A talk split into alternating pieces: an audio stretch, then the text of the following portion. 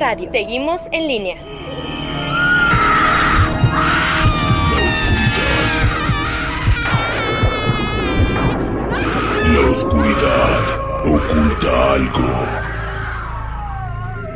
Es una especie de sonidos Aradia Radio. Seguimos en línea. que nadie puede entender.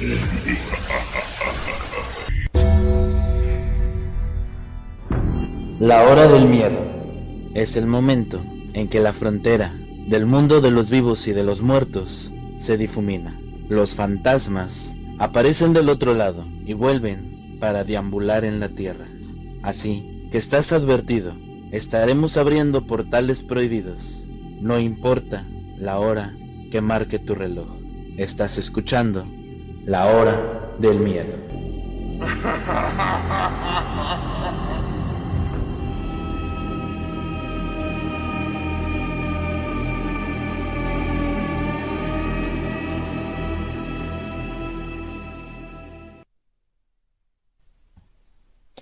Hola, ¿qué tal amigos? Muy buenas noches. Bienvenidos nuevamente a otro capítulo más de La Hora del Miedo.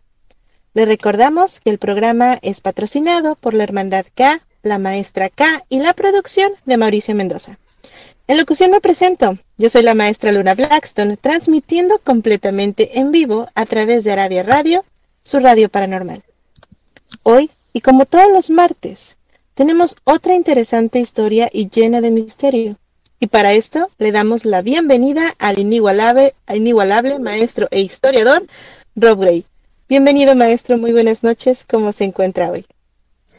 Muy bien, Lunita, muchas gracias. Los invitamos a compartir este episodio más para que lleguemos a más hogares, a colocarse sus audífonos o si lo están escuchando en familia, conectar la bocina, se relajen para entrar en este viaje estremecedor. Así es, y pues antes de comenzar, al igual que el maestro, quiero pedirles que nos ayuden a compartir el programa para que lleguemos a más personas y recordarles a todos los que nos escuchan que si estos temas mágicos y paranormales son de su agrado y quieren saber más de nosotros, nos pueden encontrar en redes sociales, en Facebook como el Portal del Fénix, en YouTube como La Hora del Miedo o en WhatsApp en el chat de Criaturas Nocturnas.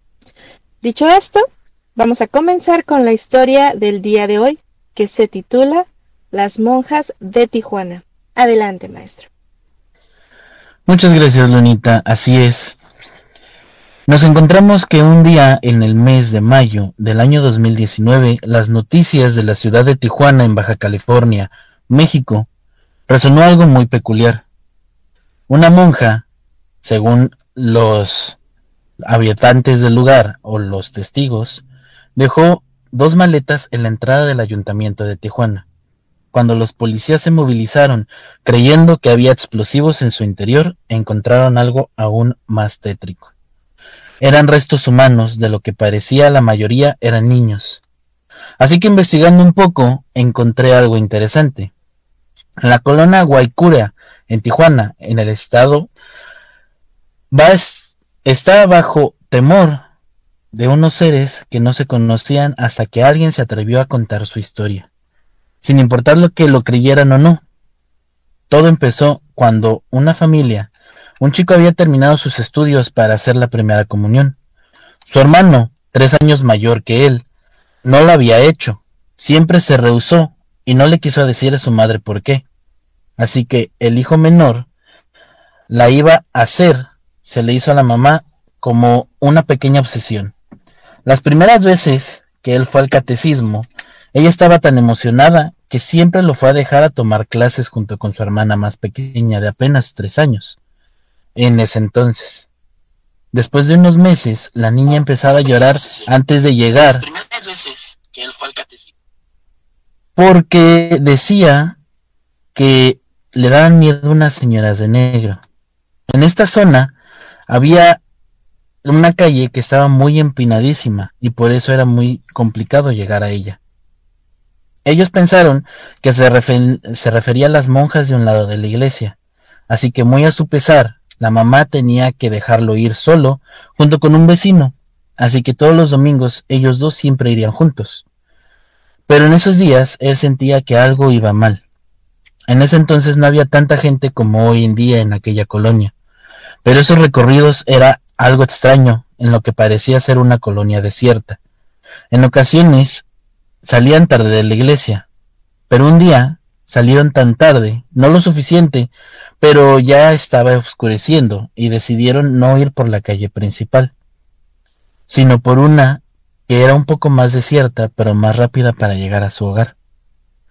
Pasaron por la escuela primaria que estaba al lado de la iglesia, pero un sonido les llamó la atención. Al escuchar algo en una escuela a esas horas y en domingo era bastante inusual, y el chico empezó a correr, pero su vecino no. Él estaba trepado a la cerca, muy cerca de la entrada.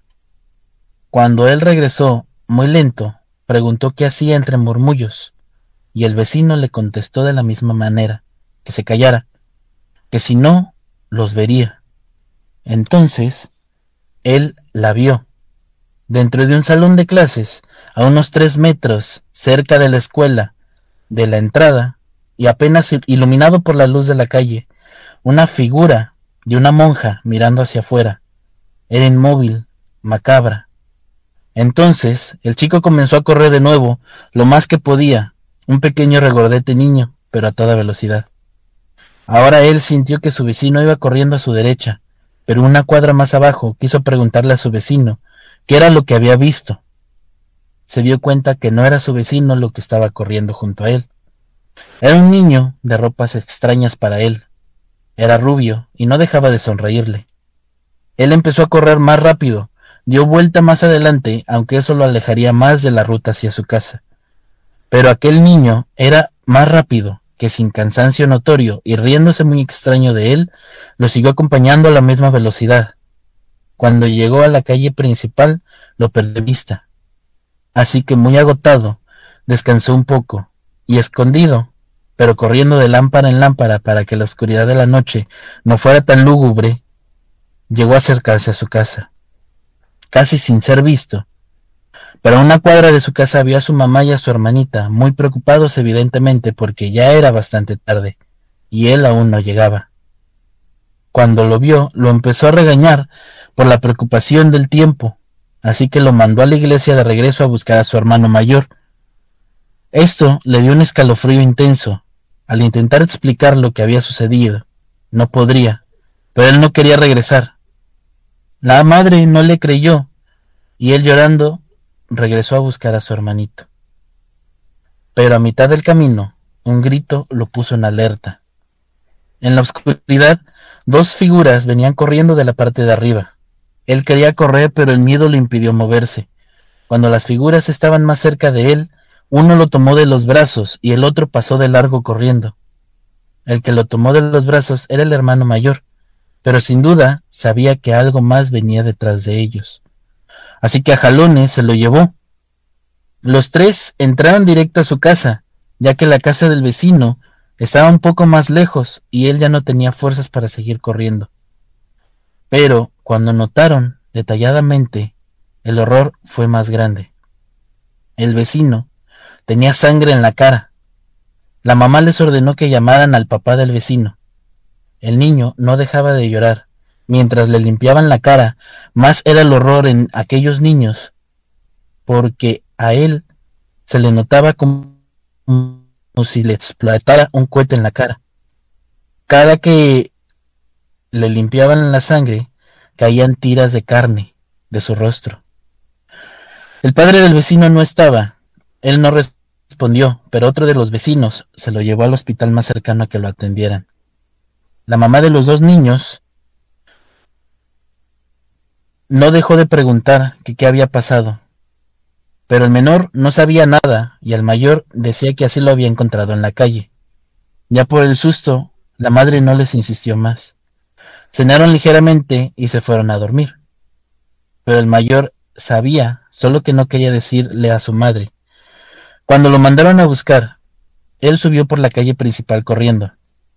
A la mitad del camino, entre su casa y la iglesia, él escuchó que algo pasó arriba de él, como si estuviera volando.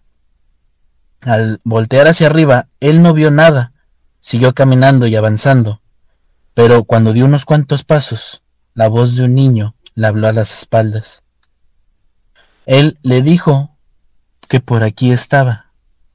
Cuando se dio cuenta de quién se refería, se dio cuenta que era aquel niño rubio, ese que estaba con una familia gitana. Lo que vio salir de la calle fue un bulto negro que se movía sobre algo o sobre alguien. A pesar de que la imagen era macabra e impresionante, él tomó una piedra y se lanzó pensando que eso haría que se alejara. Él creía que el que estaba ahí era su hermano menor, el que estaba siendo atacado de alguna forma. La figura extraña, pero humana sin duda, lo haría sentir un poco menos lúgubre. Le lanzó una segunda piedra lo suficientemente grande para que esa cosa chillara y se fuera al otro extremo de la calle. Dio unos saltos enormes. Aquel hermano mayor vio un niño ensangrentado. Cuando llegó, se dio cuenta que era el vecino y le preguntó por su hermano. Aquel niño le dijo que había corrido por la calle principal, que él sí había escapado. Cuando aquel vecino tirado en el piso, vio hacia la espalda del hermano mayor, se levantó y con una velocidad increíble salió corriendo. Cuando el hermano mayor volteó, se dio cuenta que un grupo de cuatro monjas en fila caminaba hacia él, de una forma completamente bizarra, con las manos empalmadas enfrente como si estuvieran rezando. Ellos, esas monjas, daban unos pasos muy cortitos, pero con una velocidad muy grande. Así que aquel niño salió corriendo y fue cuando encontró a su hermano caminando hacia atrás. Lo agarró y lo jaló y ya sabemos el resto de la historia. Así que sabía que su mamá no les iba a creer, pero le comentó a su hermano que él ya las había visto antes, que se visten como monjas y que a veces se acercan a la iglesia, pero solo a su alrededor. Se le quedan viendo otros niños, y él le preguntó que si sabía por qué. Él no había realizado su primera comunión. Su hermano le preguntó, porque fue en forma de pregunta, que si era porque él no creía en Dios. Él le contestó que no, que realmente fue por aquellas monjas y que tenía algo más que decir sobre ellas, Luna.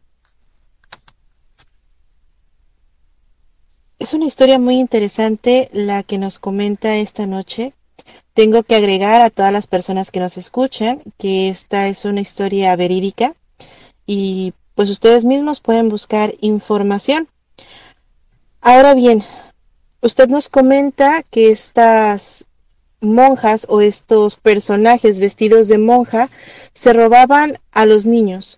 Me hace pensar en la historia de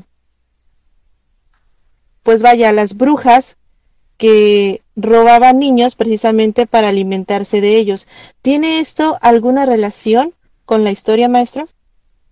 Podría ser que sí, ya que esta historia, o al menos la persona que la cuenta, la cuenta que la vivió a principio de los años 90. Cuando yo leí aquellas noticias sobre las monjas que habían dejado una maleta, fue en el año 2019. Estamos hablando que son muchos años de diferencia, desde el principio del 1990 hasta el 2019. No podrían ser las mismas a menos que sea algo que se esté alimentando de aquellos niños que desaparecen o que aparecen muertos en una manera muy extraña, Luna. ¿Quiere decir que entonces en la maleta se encontraban restos humanos y de niños? Así es, y bastantes restos humanos, Luna. Bien. Me llama la atención el hecho de que las fechas, o sea, estamos hablando del principio de los noventas, comenta, hasta 2017, creo que nos dijo, sí son bastantes años en los que se pueden estar alimentando. Tengo entendido de un personaje, eh, Babayaga, me parece que se llama, que era una de estas eh, brujas que se alimentaba precisamente eh, de la esencia de los niños para poder seguir teniendo ya sea forma física o bien teniendo fuerza. No sé si tenga algo de relación con este tipo de historias. Las historias rusas de Baba Yaga cuentan dos cosas. Una, que Baba Yaga era una gran bruja que vivía en Rusia y que tenía su propio pueblo, incluso que nadie se atrevía a ir a él a menos que necesitaran un favor. La segunda es que Baba Yaga pertenece a lo que es los vampiros, que Baba Yaga es una vampira que pertenece a un clan de hechiceros y brujos bastante poderosos. Así que podría ser que estas monjas o estos seres vestidos de monja sean algo similar, Luna. Estamos hablando que estas monjas absorberían la energía vital como lo hacen los vampiros, los vampiros energéticos. Así es. Es probable que por eso la historia tiene muchos años de diferencia, Luna. Pues bien, algo para pensar. Ahora bien, usted nos comenta que estos sucesos solamente se llevan a cabo cuando se hacen o cuando se van a realizar las primeras comuniones. Esto eh, pues en la, religión católica y ellas están vestidas de monjas. Sin embargo, no pueden entrar a la iglesia. Tengo entendido que algunos seres como em, malignos no pueden acercarse a suelo sagrado, como lo son las iglesias o como lo son los cementerios, porque el suelo ha sido consagrado. Pero si se supone que ellas son monjas, ¿por qué no entran, maestro? Hay algunos seres que se visten como monjas para hacer creer que son parte de aquella religión o, o para creer a dichas personas que quieren atraer que son buenas. Sin embargo, como nos comenta la persona que nos que describe esa historia, dice que son bastante horribles como para ser monjas. Así que básicamente no es como un gran disfraz. Probablemente, como escuchamos en, en la historia del crucifijo del padre exorcista, estas monjas solamente se estén burlando de la fe de la gente, Luna. Interesante, y más interesante que solamente ataca a niños. Ahora aquí cabe mencionar los avistamientos. ¿Son exclusivos de niños o también hay registros de personas y de mayor edad que los hayan visto? No sé si haya registro de más gente que dice o que haya vivido en aquella colonia. Espero que alguien más también nos esté escuchando de aquella colonia en Tijuana que nos diga si ha sabido algo sobre aquellas monjas. Sin embargo, la persona que se atrevió a contar la historia sí tiene más, sobre todo, un relato más grande sobre aquellas monjas, que otros señores, de hecho, eran personas enanas, enanitas, que, trabajaban en un circo, gemelos, aparte de todo, que ya eran adultos, ellos también la vieron y lamentablemente uno de ellos pereció a manos de estas monjas Luna. Bien, entonces no solamente son niños, sino personas que tengan incluso la estatura, como lo menciona usted, estos enanitos. Por lo que cuentan la, la historia de esta persona, sí. Bastante interesante y como les comentaba al inicio del programa, es una historia verídica. Yo quiero preguntarle a las personas que nos están escuchando, ¿qué harían ustedes en caso de encontrarse con un ser de esta magnitud o de este tipo de apariencia? Bastante interesante el relato que nos cuenta el maestro. Ahora bien, ¿existe algún tipo de protección que nosotros podamos tener para, o que los niños puedan tener, mejor dicho, para que este tipo de entidades no se les acerquen? Existen varios tipos de protecciones que podrían utilizarse con niños. Primero tenemos que saber a qué tipo de criatura tienes enfrente. Una de las latentes de esta historia es que hay en los noventas ese lugar básicamente estaba desierto. como dicen, era una colonia desértica. Esto indica que incluso había muchos lugares donde ellas se pondrían a haber escondido, lugares un poquito boscosos, un poquito con maleza, inclusive lugares secretos o alguna puerta donde parece que ellas entran y simplemente desaparecen. Así que antes de poder proteger a la gente, primero hay que creerle a los niños. No creo que un niño se atreva a decir una historia como esta cuando es niño, es porque realmente algo malo está pasando. Sobre todo sabemos que la hermanita menor, que en ese entonces tenía tres años, las veía y les daba miedo. Entonces ese fue el primer indicio de que aquellas monjas ya estaban alrededor. Y estos dos hermanos, los hermanos mayores de esta niña, pues uno ya había tenido contacto con ellas y el otro recién las había visto, pero al contarle a su mamá, según nos cuenta en la primera parte de la historia, ella no les creyó o ella no le creyó a aquel niño, hasta que vieron ensangrentado al otro, Luna. Es muy feo cuando a veces las personas no creemos en las historias de estos pequeñitos que nos cuentan, por ejemplo, las que somos mamás, que nos dicen, mamá, vi eh, un monstruo, mamá, una persona me está siguiendo, créanles, créanles porque se sabe que principalmente los niños tienen sus sentidos abiertos y muchas veces pueden llegar a observar este tipo de seres. Sobre todo, se conoce que los niños tienen otro tipo de energía y una esencia mucho más fuerte que la de nosotros. Por lo tanto, son blanco fácil para este tipo de entidades, ya que los pueden llegar a atraer muy fácilmente con canciones, con juguetes, con cualquier tipo de cosa que les llame la atención, ¿cierto, maestro?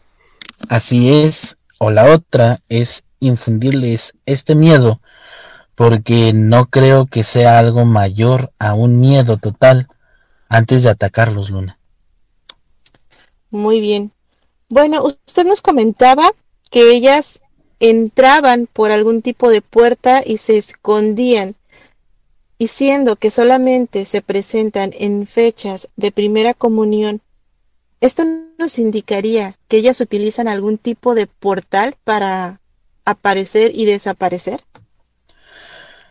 Durante la historia, aquel niño nos comenta que fue a hacer la tarea a la casa de un vecino y su casa se encontraba muy cerca de un barranco. En este barranco nadie se acercaba porque aparte había una puerta bastante lúgubre y nadie quería entrar a esa casa. Los únicos que se encontraban antes de aquella casa eran aquellos gitanos que mencioné antes, antes de que desaparecieran. Entonces, siguiéndolos, ellos siguieron a las monjas por ese sendero, porque las alcanzaron a ver que se metían en esa entrada, y ellos intentaron entrar a aquella puerta y la puerta no daba a ningún lado, solamente había un muro. Así que la probabilidad de que sí sea un portal hacia otra dimensión es muy grande, Luna. Bastante interesante el tema que nos comenta, puesto que aquí ya estamos involucrando a los gitanos. Obviamente no creo que ellos tengan que ver en este tipo de, no sé si podría llamarse maldición, puesto que ellos perdieron un miembro de la familia, ¿verdad? Exactamente, aquel niño que ayudó a estos dos jóvenes a ayudar al otro niño, también lo intentó ayudar en varias ocasiones a escapar de aquellas monjas cuando el pobre chico se encontraba de noche solo en la calle, a veces no podía ni regresar de una manera segura porque se las alcanzaba a escuchar o inclusive se las alcanzaba a encontrar. De esto también aquellos enanitos trataron de correr cuando ellas iban muy cerca de aquel muchacho y desafortunadamente uno de ellos pereció.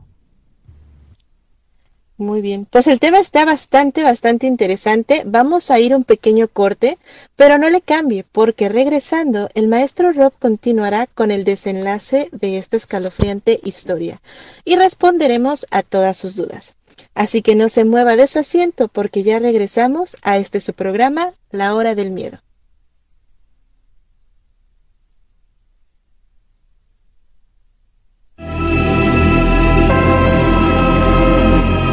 Momento regresa la hora del miedo.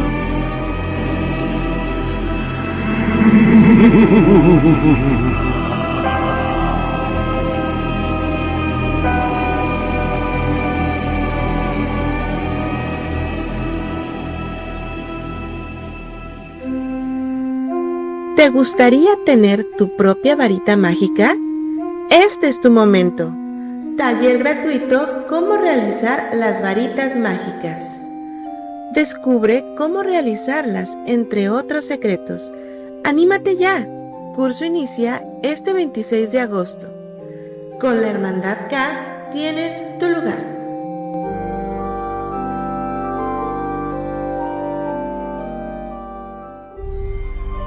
Los invitamos al taller gratuito, todo sobre las brujas y brujos eclécticos. Descubre los misterios de las brujas eclécticas impartidos por la Hermandad K. Del 30 de agosto al 1 de septiembre. Descubre los misterios de la magia. Con la Hermandad K tienes tu lugar.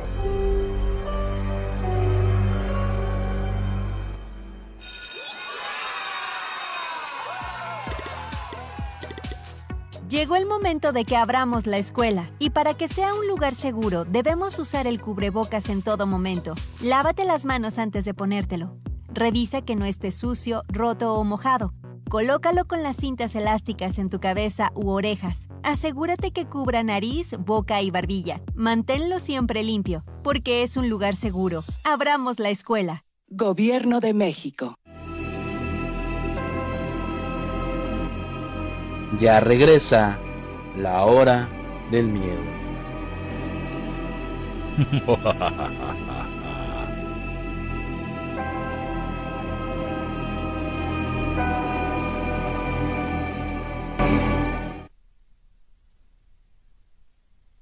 Ya regresamos completamente en vivo en este, su programa La Hora del Miedo.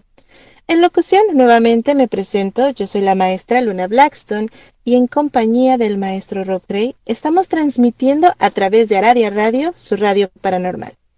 Antes de continuar con el tema de esta noche, vamos a darle salida a los comentarios del público. Vero Mendiola nos dice, linda noche maestros. Claudia López, saludos, buenas noches.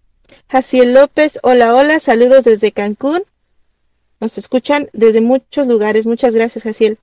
Mano Baos nos dice, ¿no se podría contrarrestar a los ataques de tales entidades? Es decir, defenderse o devolver el daño? Sí se podría defender, pero como repetí antes, primero hay que fijarse qué tipo de entidades estás combatiendo. Porque si te equivocas un poquito de la entidad y utilizas algo que realmente no hace que te proteja, incluso ponerte en peligro. ¿Cómo es que nosotros podríamos saber qué tipo de entidad o a qué nos estamos enfrentando, maestro? Depende de cómo esté atacando y a quién esté atacando a veces. Por ejemplo, hay algunas entidades que te atacan en sueños, otras entidades que, como lo dijiste antes, Luna, eh, tratan de atraerte con algo que te gusta. Y hay otras que tratan de causarte temor porque el miedo los hace más fuertes, Luna. Muy bien. Emery nos comenta, así le pasó a mi abuela. Cuando era niña, le dieron posada en un ex convento. Sus papás habían salido porque iban a checar la nueva casa. Ella y otra hermana de ella vieron unas monjas ellas las siguieron y les empezaron a abrir puertas, que en ese entonces eran súper pesadas para que una brisa lo hiciera. De ahí empezaron a espantarlos y tirarles cosas. La verdad desconozco la historia de este convento, pero se cuenta que ahí asustan y se ven ventanas por si se ven por las ventanas a estas monjas. Es interesante esto lo que nos comenta Emery, pero es muy interesante porque en muchas culturas o en muchos países también existen historias sobre monjas, no solamente en México, sino en Rusia, en Roma, en muchísimos lugares hay alguna historia de algún convento abandonado o de algún aparecido en forma de monja. Esto es muy interesante, maestro. Sí, lamentablemente muchos seres, muchas entidades juegan con ese sentimiento de querer protección a lo que se le llama a Dios en esta religión.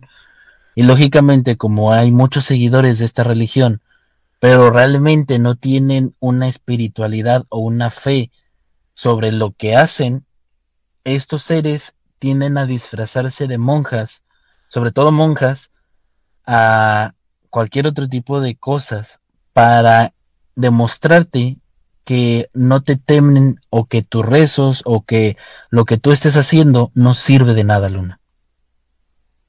Básicamente están jugando con la fe de las personas. Están demostrándote que no les haces daño, Luna. Muy bien, pues ahí tenemos el comentario del maestro Rob. De hecho, en el bloque anterior, el maestro nos relata esta historia sobre los niños que en un pueblo de Tijuana los empiezan a perseguir unas monjas o unos seres disfrazados o vestidos de monjas que cada que hacen su primera comunión van desapareciendo estos niños misteriosamente. Pero ¿a dónde los llevan? ¿Qué hacen con ellos? Todo esto y más nos los va a relatar el maestro a continuación. Adelante, maestro, con el desenlace de esta historia.